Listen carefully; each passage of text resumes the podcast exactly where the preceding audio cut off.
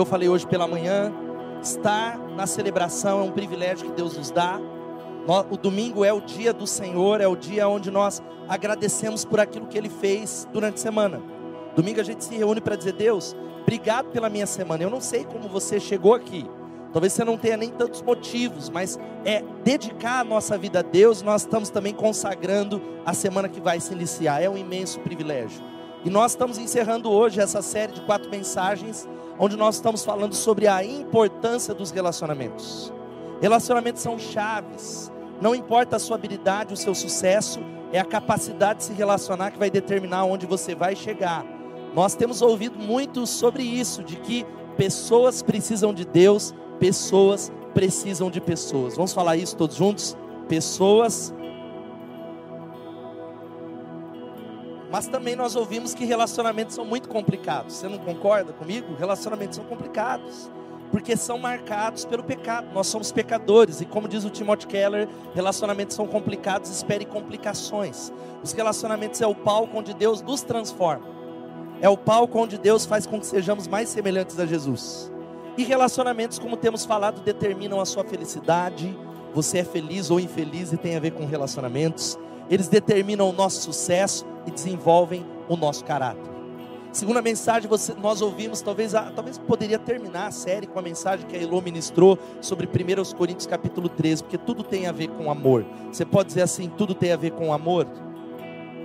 Tudo tem a ver com amor, tudo tem a ver, é a base para se relacionar. E a semana passada nós falamos sobre importe-se o bastante para confrontar. E hoje eu quero terminar essa série falando com você sobre relacionamentos saudáveis.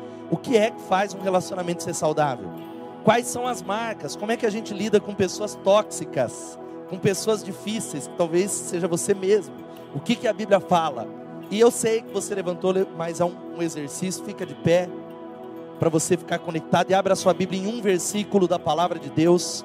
1 aos Coríntios, capítulo 13, ou dois versículos, melhor falando, os versos 10 e 11. 1 Coríntios 13, os versos 10 e 11.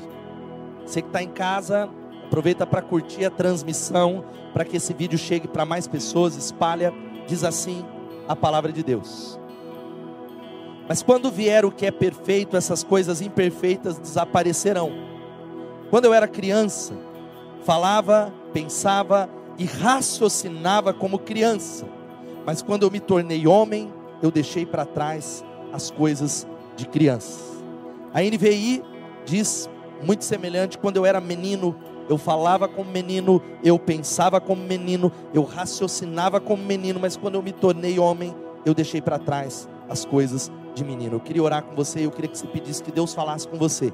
Ora, pede Deus, fala comigo. Você não pode chegar no domingo e Deus não falar com você. Você não pode sair de casa e, e ficar no celular. É desperdício de tempo. É besteira é besteira, mas talvez a sua mente está tão acelerada e eu queria que você falasse com Jesus, Senhor, fala comigo nessa noite, por favor, eu quero ouvir a tua voz, eu preciso.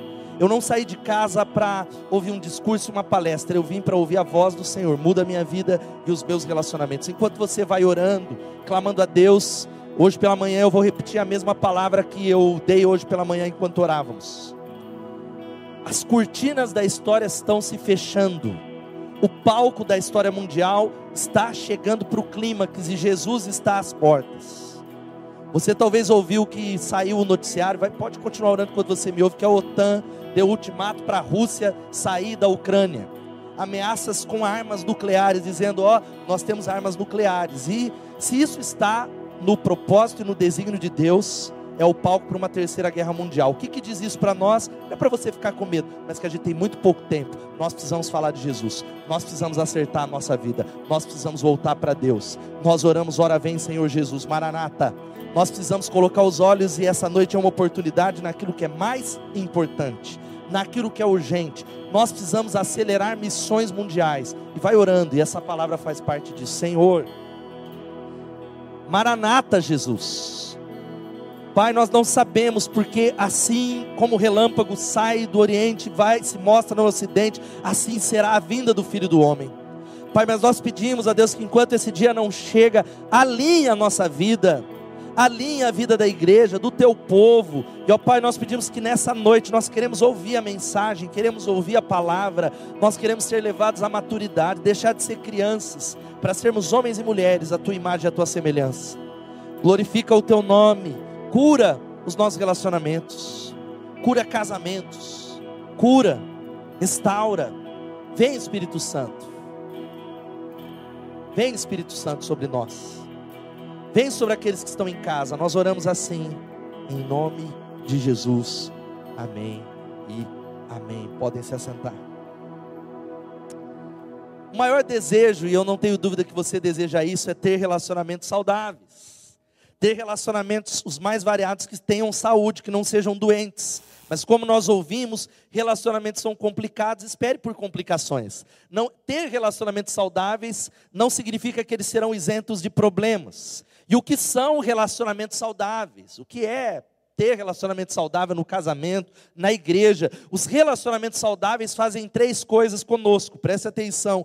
Eles são aqueles relacionamentos que nos aproximam de Deus. Relacionamentos saudáveis nos deixam mais perto de Deus são também relacionamentos que nos aproximam de pessoas. Não são exclusivistas, não são é, talvez encaramujados, não são panelas. E também nos aproximam da maturidade. Relacionamentos que são como elevadores, ou levam você para cima ou para baixo. Eles têm o poder de extrair de você o melhor de fazer com que acesse em você a pessoa verdadeira que Deus criou você para ser. Ou seja, se relacionar com alguém saudável é se relacionar com alguém que imita Jesus. Porque quando se trata de relacionamento, nós não queremos a sabedoria do mundo. A sabedoria do mundo, ela para nós é até interessante, mas é loucura para Deus, como está na palavra.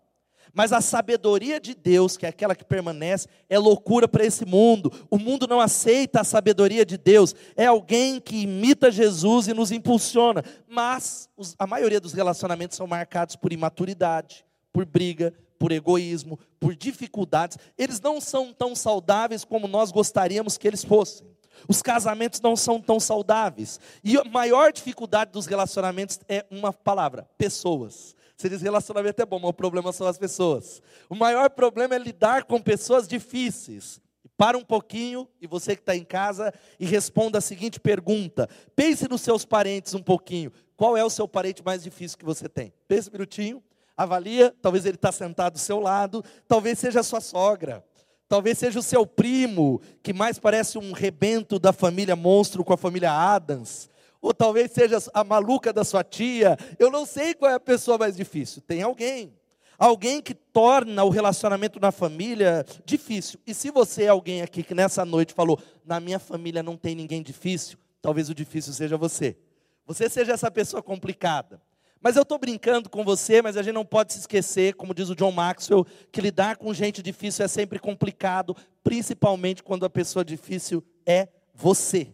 Agora, relacionamentos eles podem ser revigorantes, amorosos, inspiradores ou exaurir a nossa vida de tão odiosos, de tão difíceis que eles são. Talvez você saiba que eu estou falando de relacionamentos que quase acabaram com alegria, mas não importa o quanto é a sua realidade, o seu sucesso depende da sua capacidade de construir grandes relacionamentos. Não importa a sua habilidade, não importa o seu conhecimento, os seus dons. Por isso, considere um pouco seus relacionamentos aqui. Quais são aqueles que te conduzem para mais perto de Jesus? Quais são os relacionamentos que você diz, olha, este relacionamento, essa pessoa ao qual eu estou associado, ela me impulsiona para Deus. Eu estou mais perto de Deus, porque relacionamentos são o seu maior ativo ou a sua maior maldição espiritual. Não importa você dizer assim, não tem nada a ver, pastor, meus amigos é meu amigo, não tem nada a ver com a minha vida espiritual com quem eu saio, com quem eu divido a minha vida, com quem eu passo o meu tempo. Eu quero dizer para você que eles podem impulsioná-lo para mais perto de Deus ou para longe de Deus. Essa conversa de que você diz eu não sou influenciável. Eu não vou, eu não sou Maria, vai com as outras, ou João vai com os outros. Eu não, a minha mente ninguém faz, não é verdade. A Bíblia já vai dizendo, não se deixem enganar. As más companhias corrompem os bons costumes. Os nossos relacionamentos nos definem. Porque afinal de contas, relacionamentos eles determinam o nosso caráter. Agora, a gente precisa guardar nessa noite que relacionamentos errados poluem, destroem e matam. E eu quero falar um pouquinho sobre relacionamentos saudáveis, mas antes de falar das características de relacionamentos saudáveis, eu quero rapidinho só citar para você que existem relacionamentos tóxicos. Pessoas tóxicas são encontradas em qualquer lugar. É no mercado, é na igreja, é na célula, é no, em qualquer lugar, é no campo de futebol, é dormindo com as pessoas tóxicas. E a gente precisa começar a identificar, não para eliminar. Talvez é necessário um basta, mas talvez a pessoa tóxica é o seu. Quantos são casados aqui? Levanta a mão. É o marido e a esposa. E o casamento até o fim, até que a morte separe. Amém ou não? Diga amém. Então não elimino aquilo que é para sempre, mas a gente precisa identificar para que haja cura e restauração. O primeiro tipo de pessoa tóxica é o agressivo, diga agressivo. O agressivo é aquele que se esconde em uma capa. Ele diz: Eu fui criado desse jeito. É meu pai que é desse jeito, meu tio, meu avô, é, não tem carinho, não tem jeito, é o meu jeito. Mas palavras ferem. Há uma frase que diz que palavras são como abelhas, tem mel e ferrão. E primeiro aos Coríntios diz que o amor não pode ser grosseiro. E talvez é uma prática tão comum que nós não observamos que nós somos pessoas agressivas. No jeito de falar, no jeito de tratar os filhos, no jeito de tratar o marido, de tratar a esposa, de falar com as pessoas no trabalho, e é algo que talvez é algo tóxico, que intoxica e machuca os relacionamentos. Talvez você seja o grosseiro, o agressivo, o jeito até de falar, parece jeito está nervoso. Tem gente que parece que precisa tomar uma, tomar uma vacina contra a raiva. O segundo é essa aqui, ó, o indiferente. O indiferente. O contrário do amor nós ouvimos muitas vezes que é o ódio, mas não é o ódio. O contrário do amor é a indiferença. O contrário do amor, nós é, matamos alguém quando somos indiferentes. É gente fria que morreu por dentro. É gente que diz, eu, eu pastor, eu só é maduro, porque por mim se cortou caminho, eu corto, eu risco e vou embora e sigo minha vida. Isso não é ser maduro, é talvez você é frio e morreu por dentro. Pessoas indiferentes são aquelas que não se envolvem, não servem, não amam, pessoas que atacam as outras com silêncio. Você conhece isso?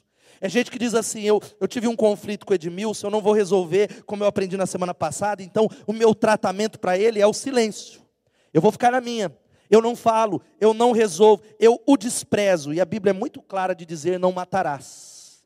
E quando a Bíblia fala não matarás, não é algo apenas físico, não é acabar com a existência física, é apagar alguém da sua vida. Terceiro, sabe qual que é o terceiro? O invejoso.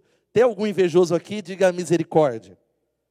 Teve dois aí que tiveram a coragem de falar que é invejoso. Mas a inveja é um pecado frio, é um pecado que quem é invejoso ele não admite. Mas dentro dele é o que destrói, e o invejoso, a palavra inveja é aquilo que produz a lama para manchar o sucesso das pessoas. O invejoso, presta atenção, e a inveja é algo que é diferente do ciúme. O ciúme diz assim: eu quero aquilo que é seu. A inveja diz o contrário. Eu não só quero o que é seu, Edmilson, eu não só quero que a sua grama, eu quero que eu não só quero que a sua grama que é verde seja minha, mas eu quero que a sua fique marrom. Eu quero que a sua estrague. Eu não só quero, eu quero o que é seu e aquilo que você tem, eu quero que acabe. É talvez apagar com borracha. E eu quero dizer para você que se você está fazendo a diferença no mundo, e não importa, eu não estou falando de status, você será cercado de pessoas que vão invejar você. Quem pode dizer misericórdia? Como diz o Calil Gilbran, ele diz o seguinte: que o silêncio dos invejosos está cheio de ruídos. Quem pode concordar? É terrível lidar com pessoas invejosas. É gente que você fala: olha, eu comprei um carro, mas não tinha de outra cor, não. Ah, eu vou viajar, eu vou viajar para Orlando, mas nessa época chove. Ah, eu vou. Ih, casou com aquele lá, Ih, já conheço a forma dele. O invejoso, mas eu abro um parênteses dizendo para você corta esse paganismo no meio evangélico que você, ai, eu fiquei doente, furou meu pneu, foi o inveja. Ah, porque eu olho gordo, olharam para minha planta e ela ficou. A Bíblia não fala isso, é macumba, irmão, não é Bíblia. A Bíblia diz que a inveja é a podridão dos ossos de quem tem inveja. E eu prefiro ser invejado que ser fruto de dó. Você concorda, Peters? Alguém fala, coitadinho do Peters, eu dou uma dó da vida dele. Ou alguém que fala, olha. Então é óbvio, a inveja é uma desgraça, mas eu prefiro ser invejado do que ser fruto de dó. Se você está sendo invejado, é porque Deus tem abençoado você. Você pode dar um glória a Deus? Mas isso é terrível quando se trata de pessoas que são dos nossos relacionamentos. A quarta coisa é o fofoqueiro. Essa aí não tem nenhum lugar. Fofoqueiro. O fofoqueiro e o fofoqueiro, porque nem todos aqui repetem as fofocas que ouvem, a gente só melhora elas. Há pessoas que elas ouvem uma fofoca e elas dão uma espiritualizada na fofoca. Ela olha e fala assim: Olha, Roberto, vou falar para você, não é fofoca, mas vamos orar pelo Edmilson. É oração. Virou algo espiritual, mas agora veja só qual é o problema da fofoca. A fofoca tem o poder de contaminar o nosso coração. A fofoca tem o poder de colocar lama na nossa alma. Quando alguém fala mal para você, e até mesmo quando você não é alguém que dá ouvidos, porque só há um fofoqueiro, porque tem alguém que ouve. Talvez foi numa circunstância, aquilo contamina a sua alma, você fica contaminado com pessoas. O fofoqueiro precisa ser exterminado no nome de Jesus, não é morto, exterminado, mudado. Quem pode dizer amém? Confrontado. E quem nunca fez uma fofoca, tire a primeira pedra. Porque o fofoqueiro não sabe que ele é fofoqueiro, ele é intercessor, ele é comentarista, ele é um homem que fala a verdade. A quinta coisa é o crítico crônico. Diga que é o crítico crônico. São aqueles que são capazes, eu estou falando de relacionamentos, tenta olhar para a sua vida, que encontram defeito em tudo. É alguém que encontra defeito em tudo, tudo mesmo. Faz calor, está muito quente. Faz frio, está frio demais é, chove ou está seco, ele não está feliz nunca, tudo está ruim, nada do que você faz está certo, o culto da igreja é entediante, as pessoas da célula são falsas, o sermão é longo, a célula demora, as músicas são chatas, e a pessoa crônica, que é crítica crônica, ela cansa e ela nos contamina, ela rouba a fé, ela nos coloca para baixo ela contamina o ambiente espiritual. É alguém que tem um dom, sabe que dom é esse? O dom da reclamação. E o tempo todo, pessoas que são críticos crônicos, eles têm o poder de colocar o mais positivo e o mais cheio de fé para baixo. É gente que já foi tomado por algo espiritual que não conseguiu ainda enxergar. Agora, sabe qual que é a sexto, o sexto tipo de pessoa tóxica? Diga, a pessoa controladora ou o controlador, ou a controladora, sabe quem é? São aqueles que impõem a opinião. É gente que não respeita a vontade do outro. E não é algo só um ditador, porque como diz o Milor Fernandes, de que ele dizia algo que, olha, ditadura é você mandar em mim, agora democracia é eu mandar em você. Porque a maioria das pessoas acham que é isso, ó, é, eu não gosto que ninguém mande em mim, mas eu gosto de mandar em todo mundo. Não é o, o controlador é alguém que não só é um ditador, mas ele manipula. Ele é um manipulador. É um chantagista. É alguém que só quer ir, sabe aonde? No lugar que ele quer comer, assistir os filmes que ele quer assistir. Ele só faz as coisas do jeito dele. É alguém que tem boas intenções, mas são dardos venenosos. Ciumento, conhece? Amizade que é assim. Você mudou, aumentou o ciclo de amizade, ele já mudou com você. É a mulher que não deixa o homem jogar bola de jeito nenhum. Se for, pode. E, tem, e, e mulheres, vocês têm que aprender o negócio. O homem fala, eu vou. Aí ela fala o si assim. Pode ir, você que sabe. e, e, aí você já sabe o que, que é essa palavra. É claro que eu estou brincando, mas eu estou falando de pessoas que são controladores. E é o último tipo de pessoa, dentre tantas na experiência pastoral, a pessoa tentadora. A tentadora, preste atenção, é o tipo de pessoa que encoraja você a fazer coisas que você não deveria fazer. É aquele tipo de relacionamento que encoraja você a fazer coisas que você sabe que não deveria fazer em situações normais. Eles não são conselheiros espirituais. Não é gente de Deus, é gente que talvez pode ser o seu namorado, irmã, que te incita a ir para a cama com ele, dizendo, mas eu amo você, é alguém que incita você e quer usar você. Pode ser talvez alguém que fuma, bebe, outra coisa, e que é alguém que quer conduzir você para a velha vida.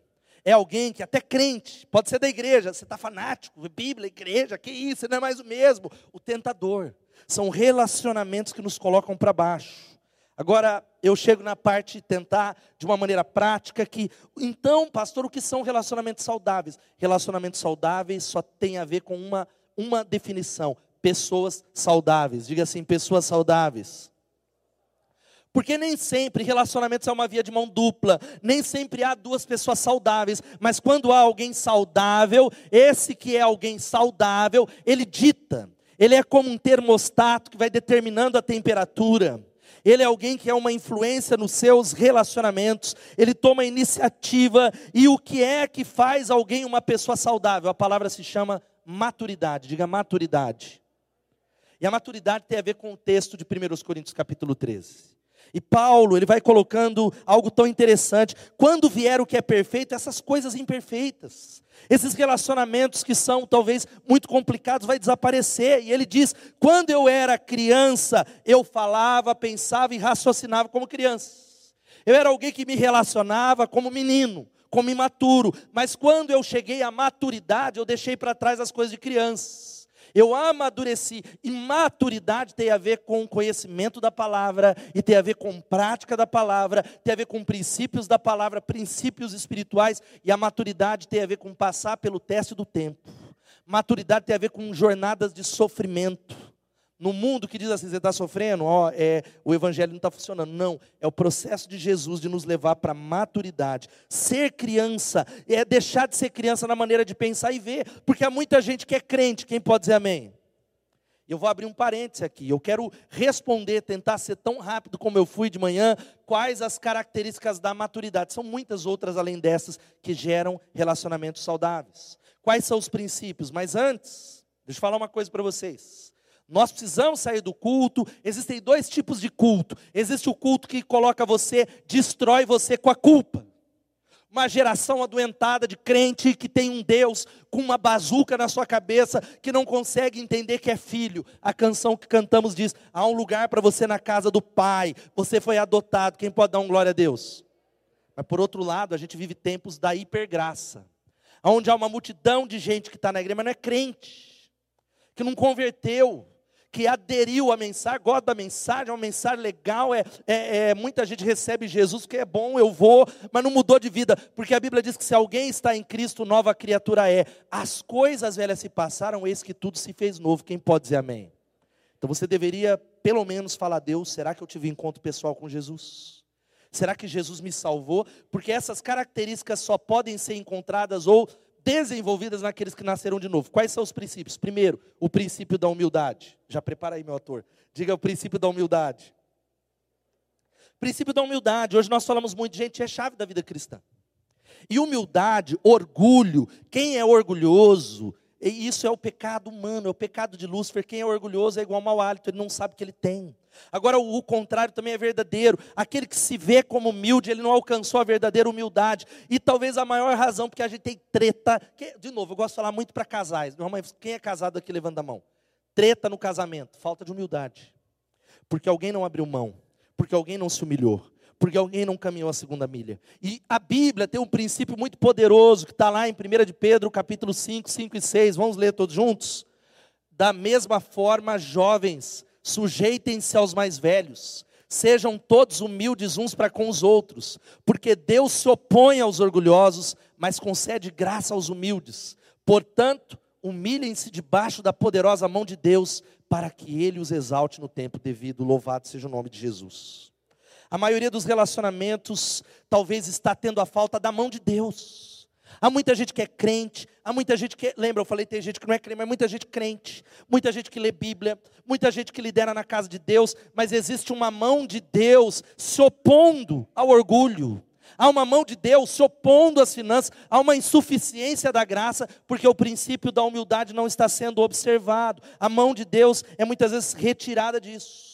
E há um texto que não está aqui na tela de Tiago 4, 8, que diz: Achegai-vos a Deus, ele se achegará a vós. Vem aqui, meu ator, Roberto, chega aqui, é igual de manhã, você vai lembrar.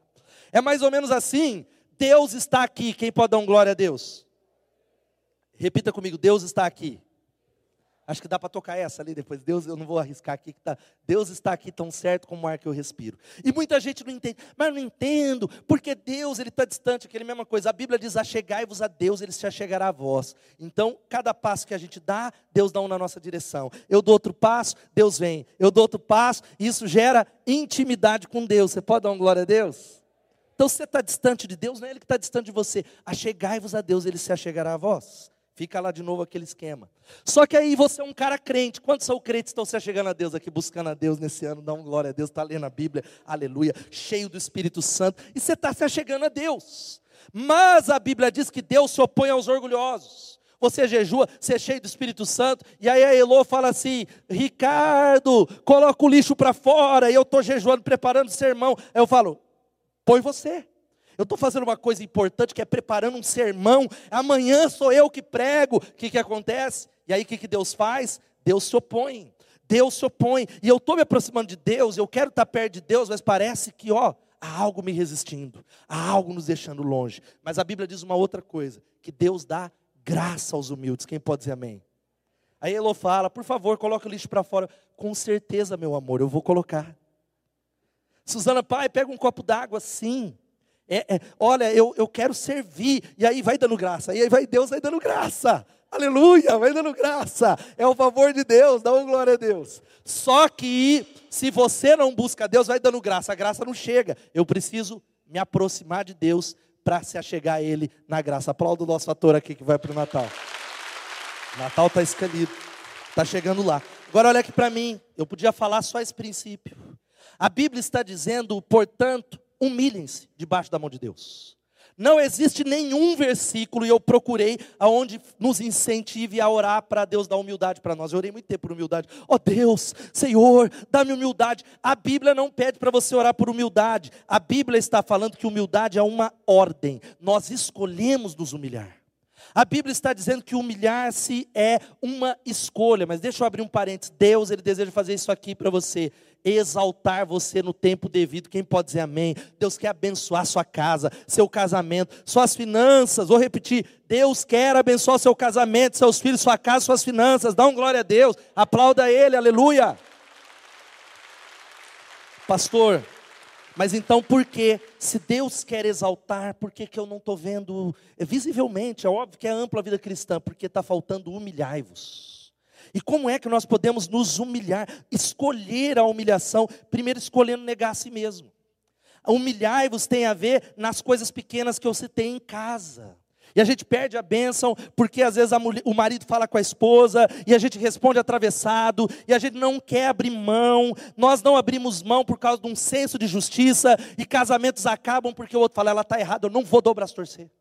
Ele errou comigo, eu não vou procurar não é justo, é a justiça, Deus é justiça, e a pergunta é: por que não se humilhar e pedir perdão? Por que não tomar a iniciativa nos seus relacionamentos? Quando nós não tomamos a iniciativa, a resposta é só uma: orgulho, e Deus se opõe aos orgulhosos. Mas Ele concede graça aos humildes, porque são as coisas pequenas que demonstram humildade, é colocar os outros em primeiro lugar. Filipenses 2,3 diz: Nada façam por ambição egoísta ou vaidade, mas humildemente considerem os outros superiores a si mesmo. Quem pode dizer amém? É você, marido, conversar com a esposa quando tem um conflito para ser resolvido. Às vezes ela está errada, você fala, ela não ouve mesmo, é Jezabel, não, você não fala isso, é, e etc, então eu vou para lá. Não, é sentar e conversar, ouvi-la, amá-la. É talvez você, mulher, fazer a mesma coisa com seus filhos, porque quando nós nos humilhamos, Deus derrama graça sobre nós. Quem está entendendo isso, diga amém. Você está entendendo uma outra maneira de se humilhar? Não vou repetir, porque semana passada nós falamos, é escolher ser duro com a gente e brando com os outros. Invariavelmente a sua régua com os outros é ó, Agora com você, aí eu, eu, eu, eu conheço eu, agora o irmão ali, ele é mais pecador. É ir atrás, é tomar a iniciativa. Deus precisa nos tratar. Quem pode dizer amém? E Deus talvez esteja tratando você há anos. Anos, anos, anos e anos. E uma última coisa aqui, manter um coração submisso. O texto diz, da mesma forma, jovens, sujeitem-se aos mais velhos. E mais velhos está falando não só em termos de idade, mas em maturidade espiritual. Eram os anciãos da igreja, que eram os presbíteros da igreja, que é você se submeter aonde você está, é olhar. Deus colocou autoridade espiritual. Ele pode até não estar certo, mas a autoridade é dele. Então eu, eu deliberadamente, porque eu desejo ser exaltado no tempo devido, eu me humilho, sabe como? Me submetendo, dizendo amém. Estou junto. Vamos para lá. Não é algo que vai violar a, a, minha consciência bíblica, não é algo talvez que vai tratar o meu caráter, porque quando a gente crucifica o ego, a graça de Deus cai sobre os nossos relacionamentos. Quantos estão entendendo isso? Digam amém. Segundo princípio é o princípio da comunicação. Diga princípio da comunicação. Porque quando eu era criança, eu falava, pensava e raciocinava como criança. Eu falava como criança, eu pensava como criança, e o princípio da, comunica da comunicação significa que quem é maduro não vive na base das suposições. Sempre a gente vive na base, eu acho que Edmilson, ai, eu acho que não sei quem, ai, porque eu acho que fulano, eu penso, e sempre que você supõe, olha aqui, algo a respeito de alguém que te magoou, ou desapontou você, sem confirmar, na sua mente você confirma uma mentira sobre essa pessoa. Você cria uma deturpação da realidade, porque você, afinal de contas, sabe de tudo. Não, eu tenho certeza, me machucou, ele fez isso por isso. Sabe o que a gente precisa fazer? Não criar falsas suposições, porque às vezes a gente faz uma fantasia na nossa cabeça. A gente tem certeza. E quantos relacionamentos na igreja acabaram por causa disso? É, aí eu, muitas pessoas eu falo, cara, você era tão próximo de fulano, o que, que aconteceu? Ah, acabou, foi. Mas o que aconteceu? Nem sei. A gente foi se distanciando, ficou uma coisa esquisito, ele cortava caminho, eu também. E aí quando se viu, uma bolha invisível da graça, nós precisamos, isso que faz a gente romper relacionamentos. E aqui vai uma dica prática para lidar com as suposições. Reflita sobre isso isso que está na sua cabeça, sobre aquilo que as pessoas fizeram, aquilo que a outra pessoa pensa ou sente, mas nunca falou para você e você acha isso. Ele já falou para você? Por que, que pensamos o pior? Outra coisa, pergunta para alguém, vou usar o Edmilson aqui, Edmilson, eu tenho a sua permissão para verificar uma suposição que eu estou fazendo? Ele fala, fala. Então, ó, eu acho isso aqui, procede? Ele vai falar, não, não procede. Eu, não, é procede sim, eu vou ficar com a minha mesma opinião, minha suposição. Você falou que não, mas sua palavra não basta. Ou olhar e dizer o seguinte: eu acredito, Edmilson, que você pensa, eu imagino que você está pensando isso, está correto, e dê a oportunidade para outra pessoa responder, quem pode dizer amém. Mas nós somos pessoas de tão pouca confiança que nós não confiamos em ninguém. Porque você enxerga as pessoas de acordo como você é. E você pode usar essa tática, essa dica para todos os relacionamentos: com cachorro, com gato, com peixe, com mulher, com amigo, com pastor, com líder. Vença isso. É o axioma que nós voltamos a falar aqui na Bethesda. Vamos falar todos juntos? Eu não acho, eu não penso, eu me comunico. Eu não fico achando coisas, eu me comunico. A terceira coisa, sabe qual é o terceiro princípio? Podia se ligar a esse. É o princípio das expectativas equilibradas. Vamos falar isso juntos? O princípio ou seja, aquele que deixa de ser menino, deixa de agir como menino, ele vence aquilo que talvez é o sermão que eu mais preguei na história da Bethesda, a maldição das expectativas. Eu vou perguntar novamente. Responda aí, você é alguém que espera muito das pessoas? Você é alguém que espera muito dos amigos, dos parentes, às vezes se sente usado, desvalorizado. Você é alguém que constantemente fica mal no relacionamento. Só eu ligo, só eu faço, só eu, só eu, o meu marido. Às vezes você é alguém que tem sofrido esperando retribuição por algo que você fez para o marido, para a esposa, para o pastor, para o apóstolo, para o bispo, para a apostila. Você é alguém que idealiza pessoas em relação à unção delas, a maturidade, a perfeição, e aí você olha e fala, meu líder, aí você se frustra quando você descobre que ele não tem essa unção. Aí você fala, meu, meu pastor é falho, ai, meu líder é desse jeito, meu Deus, eu vou mudar de igreja.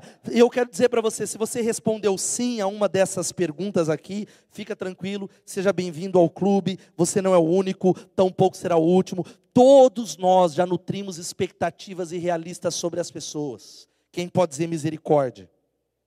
É a tendência, a gente tem a tendência de colocar é, expectativa alta sobre os outros demais.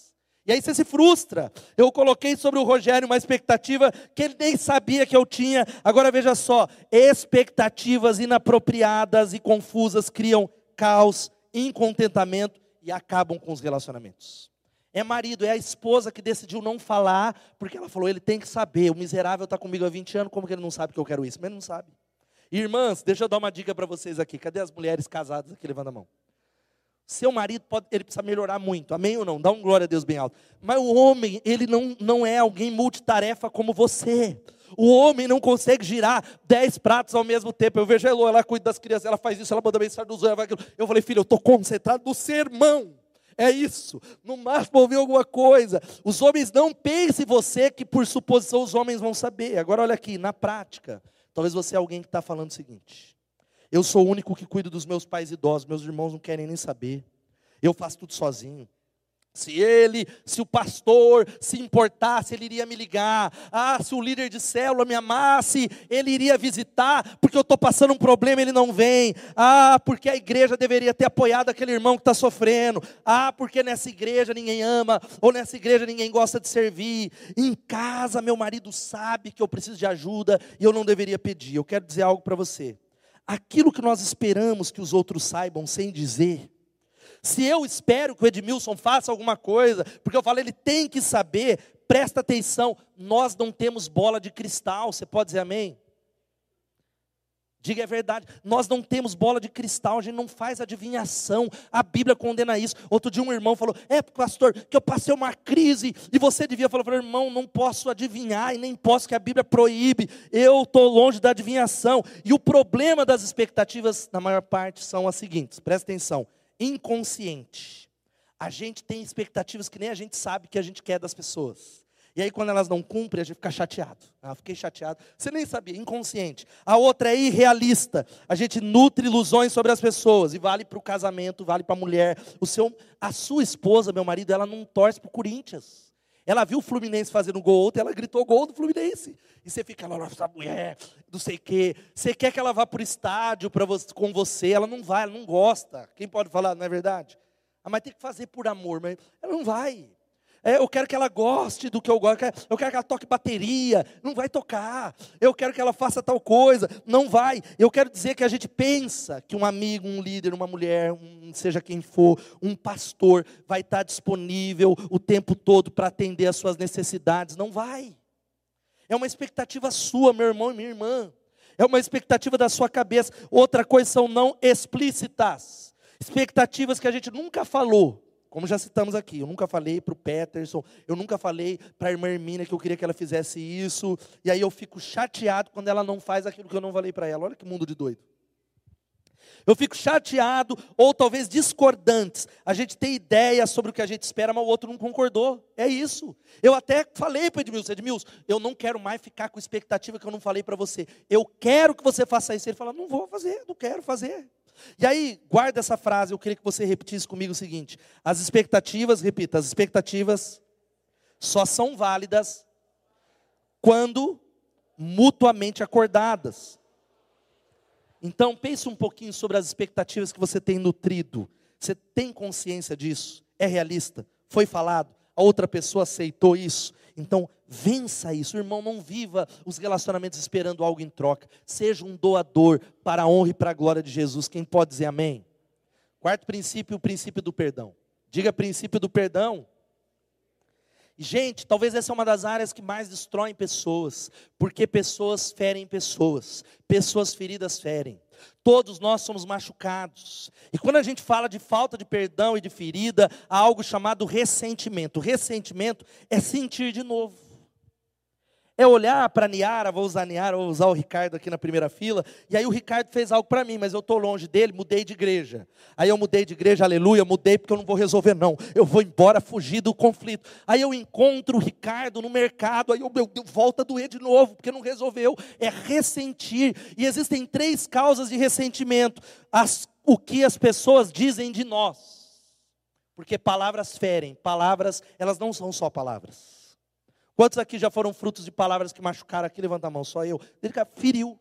O que as pessoas pensam de nós. E por mais que você fale, eu estou nem aí com o que pensam de mim. Mentira. A gente se chateia. A gente se fere. E talvez a terceira coisa mais séria quando se trata de relacionamentos, o que as pessoas fazem conosco. Nós, talvez as pessoas aqui foram abusadas emocionalmente, espiritualmente, sexualmente.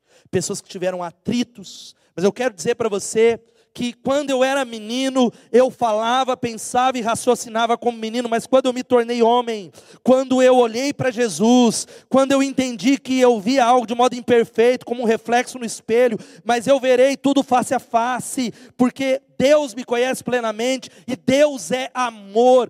Deus é amor, quem pode dizer amém? Nós precisamos tomar a iniciativa de restaurar os nossos relacionamentos nós precisamos tomar a iniciativa, que se você não tomar, vai azedar. O tempo não cura as feridas. Pastor, não vou tomar a iniciativa. Sabe o que acontece? Você vai ficar amarrado essa pessoa para sempre.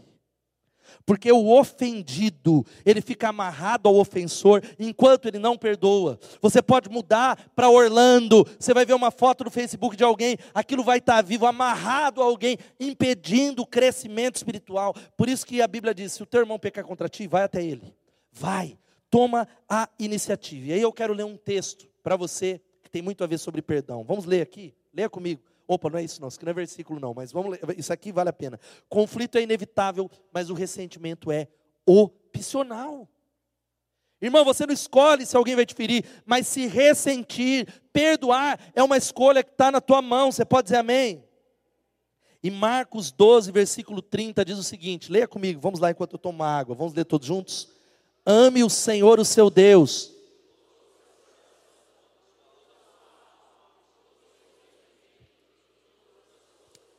Aleluia. Talvez você falou o que isso tem a ver com perdão, porque quando nós entendemos o quanto nós fomos amados por Deus, quando a gente entende o quanto Deus nos perdoou em Cristo, quando a gente entende o que nós cantamos, eu sou pecador, e é tantos pecados, você já pecou até aqui, tem gente que já pecou e nem prestou atenção, e está no WhatsApp, e Ele nos perdoa em Cristo, nós podemos perdoar as pessoas, porque não importa o que fizeram para você, nunca será tão grande quanto a sua dívida com Deus, e Ele escolheu perdoar você. Quantos estão entendendo isso? Digam amém. Mateus 6 vai dizendo: porque se perdoarem as ofensas uns dos outros, o Pai lhes perdoará, mas se não perdoarem uns aos outros, o Pai não lhes perdoará. Ou seja, nós, quanto mais a gente conhece o amor de Deus, o perdão deveria ser, sabe o que? Um cartão que fica bolsa, no bolso do cristão. Eu ouvi isso, eu era um adolescente, eu guardei para sempre. O perdão deveria ser um cartão que fica no bolso do crente, para toda vez que eu precisar, eu to, to, eu escolho. Eu sou o autor, assim, Deus é o autor da minha história, mas eu sou responsável pela minha saúde espiritual. Como diz o Martin Luther King Jr., vamos ler juntos isso aqui? Quem é destituído do poder de perdoar, não tem o poder de amar. Meu irmão, guarda isso aqui, eu quero falar com você algo perdão de Cristo é uma ordem, não é um conselho e nem uma sugestão. Você, perdão não tem a ver com sentimento, é uma obediência em direção à palavra de Deus. Sabe qual que é o meu e o seu problema? A gente sente e dói. Foi ferido, foi hoje, foi ontem, foi há um ano atrás, está doendo. Está doendo, pastor. E a gente diz: não, quando sarar, e se sarar, eu vou perdoar. Primeiro eu quero que cure os meus sentimentos, depois eu vou obedecer. Não, não, não. É o contrário. É primeiro obedecer a palavra. É primeiro dizer: Deus, está doendo, está doendo muito, é injusto, mas eu obedeço o Senhor. Eu quero a bênção do Senhor, porque você não vai conseguir sobreviver sem perdoar. Isso vale para dentro de casa. Tem casais que têm notinhas que precisam ser resolvidas. Tem casais que estão aqui de mão dada, olhando, mas tem uma coisa que não vai, porque precisa passar pelo princípio do perdão. Quinta coisa, diga o princípio da honra.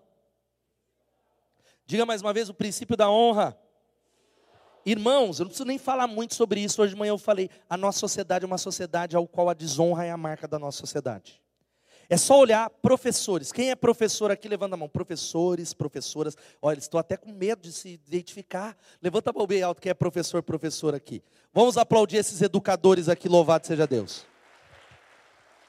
Mas nós vivemos um tempo tão difícil que o professor, que é a autoridade que deve ser honrada, ele fala com o filho, o pai vai lá para quebrar o pau professor.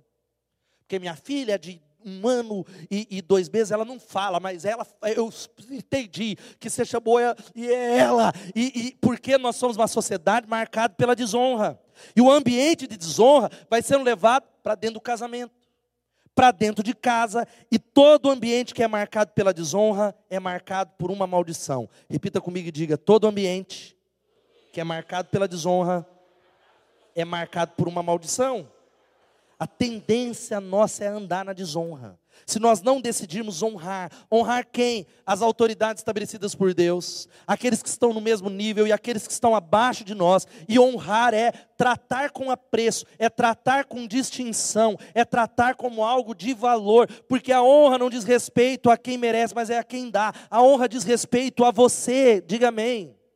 A honra é a cultura dos céus, a desonra é o padrão dos filhos do mundo. A honra tem a ver com a cultura do céu. A desonra atrai a maldição e a honra atrai o favor. E há muitos casamentos marcados por maldição. Não está entendendo porque é a desonra, um jeito de falar.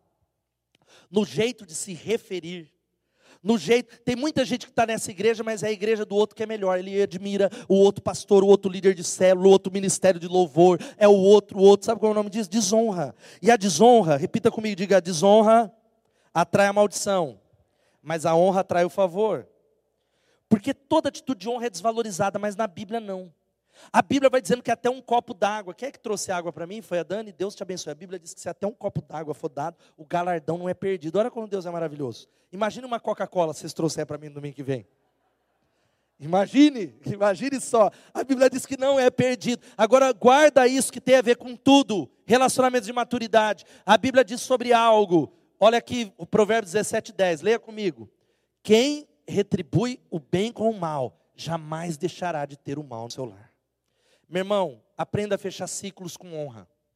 Não saia dos lugares onde Deus derramou sobre você graça, amaldiçoando e talvez pisando, talvez a comida que você se alimentou, cuspindo no prato que você comeu.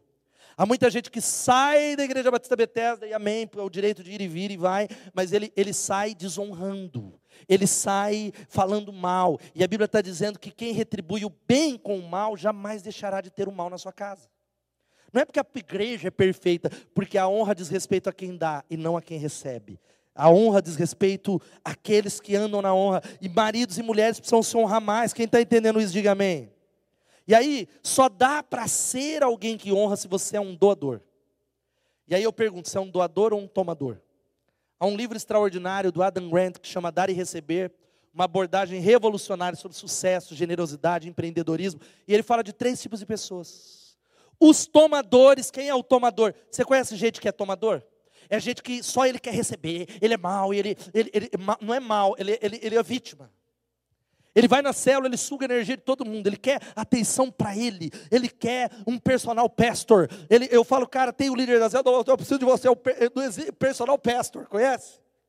Ele precisa, porque ele é um tomador, ele não doa nada. Existe o que? Os compensadores. Os compensadores é assim: se ele ligou para mim, eu ligo para ele. Se ele me deu presente, eu dou presente para ele.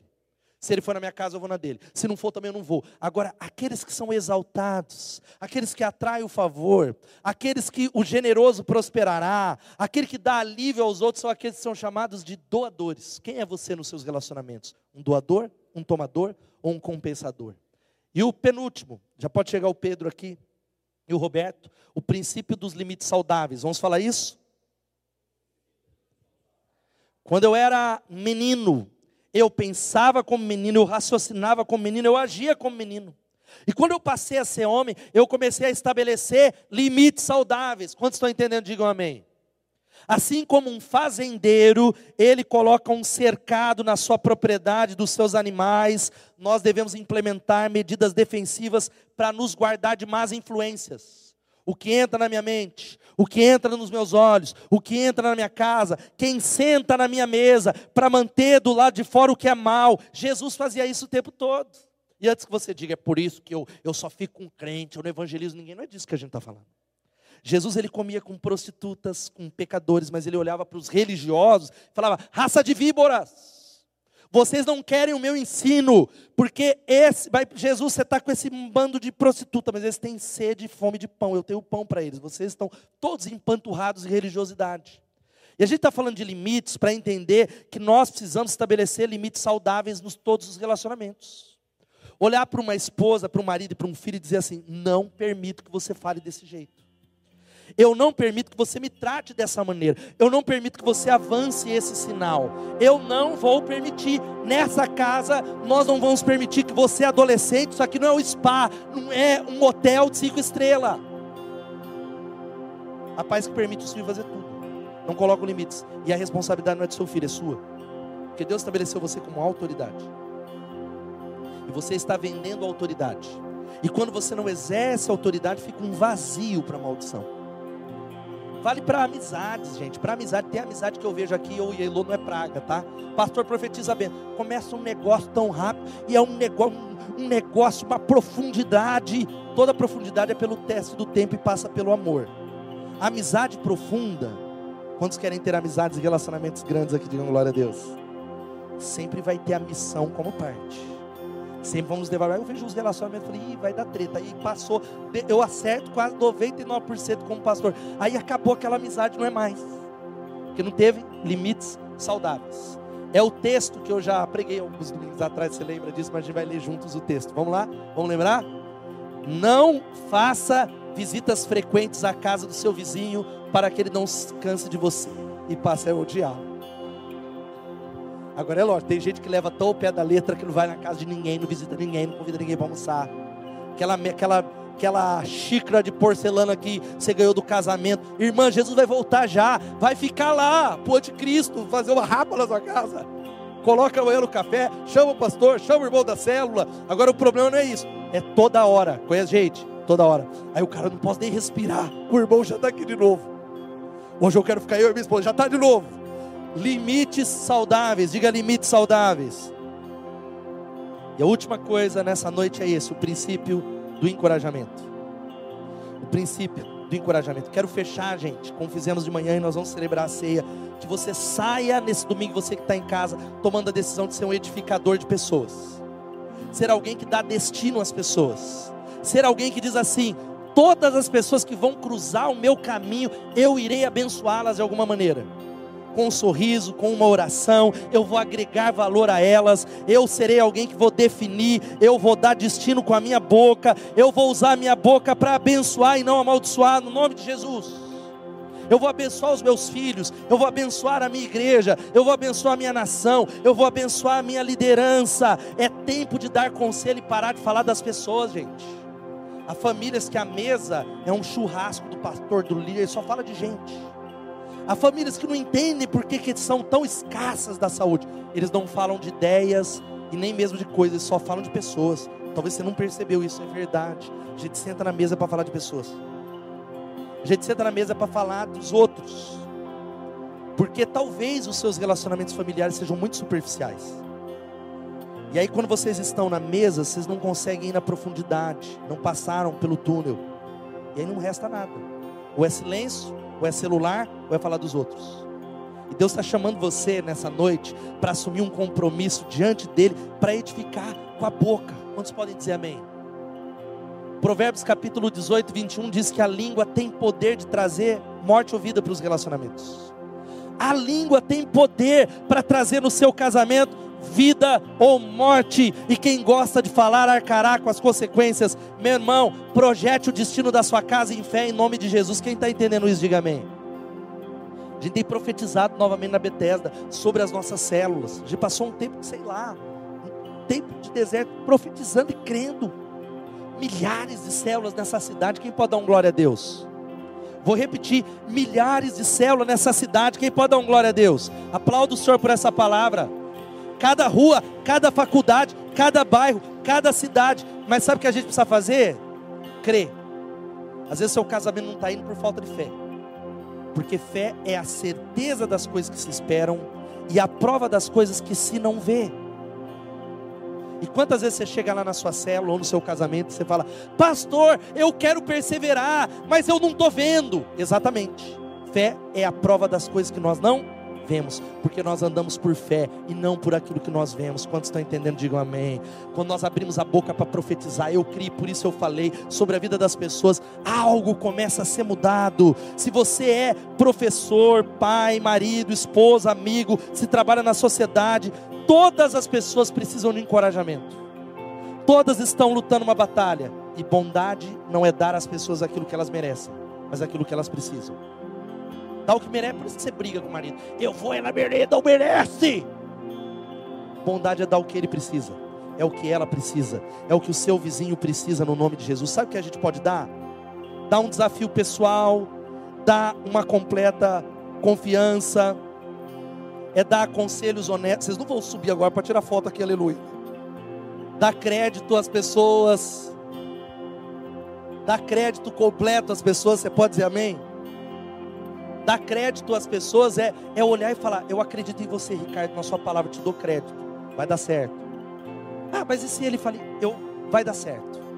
E eu fecho essa palavra falando algo para você que nós vamos fazer uma declaração. Fique de pé no seu lugar.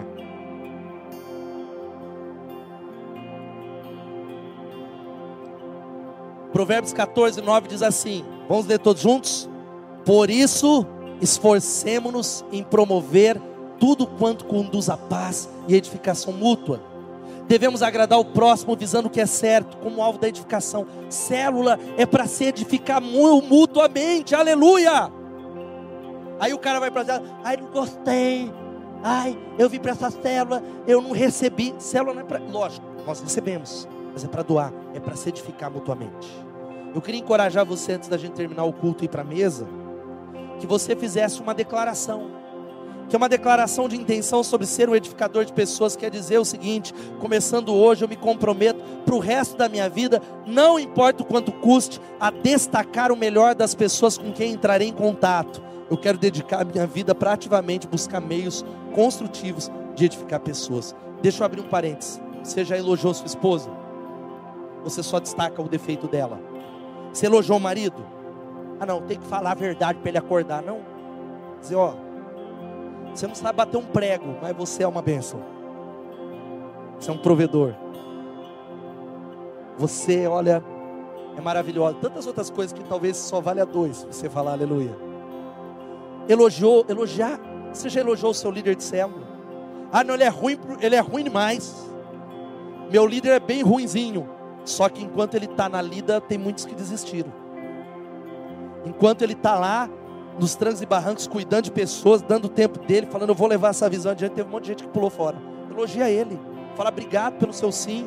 Estou aqui para edificar mutuamente. Mas nós vamos declarar juntos, vamos falar todos juntos. Começando hoje, eu me comprometo para o resto da minha vida. Não importa o quanto custe, a destacar o melhor das pessoas com quem entrarei em contato. Eu quero dedicar a minha vida para ativamente buscar meios construtivos de edificar as pessoas. Aplauda o Senhor, faça a diferença na vida das pessoas. A banda vai chegar já aqui. Eu fecho essa palavra dizendo o seguinte: Jesus, ele termina, ele lava os pés dos discípulos e diz: Eu dei o exemplo para que vocês façam como eu. Que exemplo foi o dele? O exemplo do amor, o exemplo de ser a personificação do amor, porque Deus é amor, Jesus é amor. E quando eu era criança, eu falava, pensava e raciocinava como criança, mas quando eu me tornei homem maduro, eu passei a amar. Eu passei a fazer uma escolha pelo amor. Jesus não quer que você se esforce para amar, Ele quer apenas que você haja como Ele agiu, no nome de Jesus. Abaixa sua cabeça, peça ao Espírito Santo para curar você. Vem, Espírito Santo. Vem, Espírito Santo. Abra espaço para os seus relacionamentos, a gente vai terminar celebrando a ceia. Você pode crescer nessa área, se envolver com uma célula, mas eu quero fazer, deixa ainda a luz acesa, porque eu vou fazer dois apelos. Se der para só acender mais essa aqui, aí depois vocês vão poder apagar, porque duas, dois desafios enquanto todos estão de cabeça baixa. O primeiro é se há alguém aqui que está dizendo, ou até em casa, pastor, eu estou entregando minha vida nas mãos de Jesus.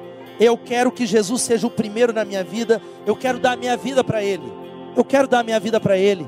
Eu preciso que Ele faça algo novo. Se alguém, não importa quanto tempo você tem de igreja, tomando essa decisão, levanta a sua mão onde você está. Eu quero orar com você enquanto a igreja está orando. Levanta a sua mão, Deus abençoe. Glória a Deus, Deus abençoe. Há mais alguém, Deus abençoe lá atrás. Há mais alguém, Deus abençoe. Há mais alguém? Levanta, Deus abençoe, pode abaixar sua mão, aleluia. Há mais alguém recebendo Jesus?